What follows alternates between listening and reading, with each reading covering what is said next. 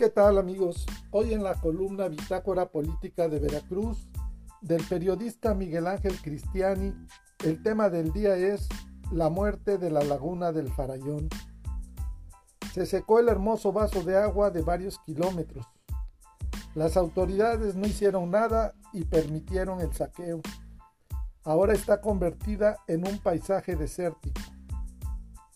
Desde hace ya varios años, los vecinos de la laguna del Farallón, en el municipio de Actopan, habían venido advirtiendo sobre el peligro de que ese manto acuífero desapareciera y se secara, pues eso finalmente ya ocurrió.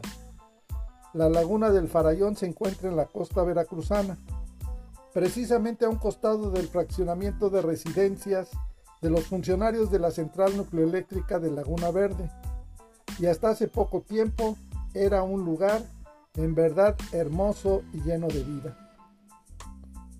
Esa laguna forma parte de una serie de cuerpos acuíferos naturales que se localizan a lo largo de la costa y se pueden apreciar cuando vamos viajando por carretera. Otra de esas lagunas es la que se localiza a un costado de la planta nucleoeléctrica de Laguna Verde, que por los tonos del color que tiene su fondo se le conoce con ese nombre. Más adelante, cerca de Villarrica, hay otro cuerpo de laguna que desde tiempos prehispánicos fue elegida como un asentamiento totonaco y en donde se dio el famoso encuentro del conquistador Hernán Cortés con el gobernante de ese lugar llamado Cacique Gordo.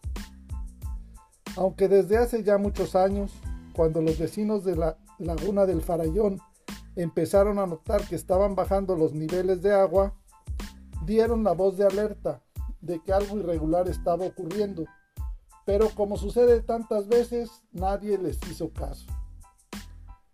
En esa laguna del Farallón habían peces de varias especies, incluso las famosas mojarras que se preparaban fritas en una cabaña restaurante que se encontraba hasta el fondo del espejo del agua, por lo que solamente quienes conocían bien el lugar llegaban a disfrutar de esos manjares.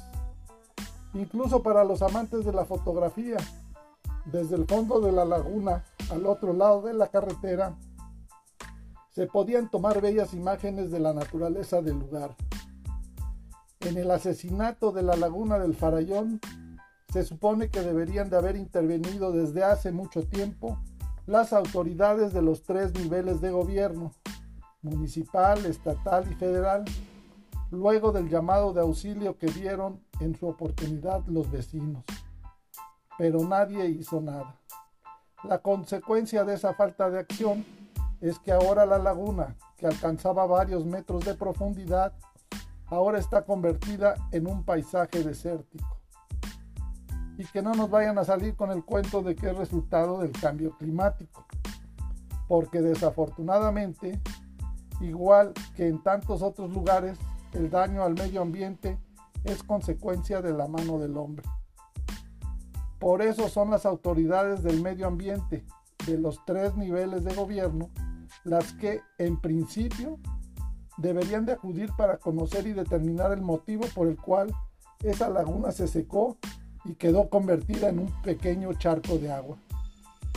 Podrían también que establecer las acciones que se tengan que tomar para ver si es posible aún salvar a la laguna del Farallón por todas las implicaciones que tiene su correcta conservación. No se vale que en beneficio y provecho del agua por unos cuantos se afecte y altere el medio ambiente, de por sí ya tan castigado. Ojalá y ahora sí las autoridades que tienen competencia en el asunto tomen las acciones que desde hace ya mucho tiempo debieron ponerse en marcha para evitar lo que hasta ahora ya está ocurriendo, la muerte de la laguna del Farallón. Para más información del estado de Veracruz, te invitamos a contactarnos en nuestras redes sociales en internet en www.bitácorapolítica.com.mx. Hasta la próxima.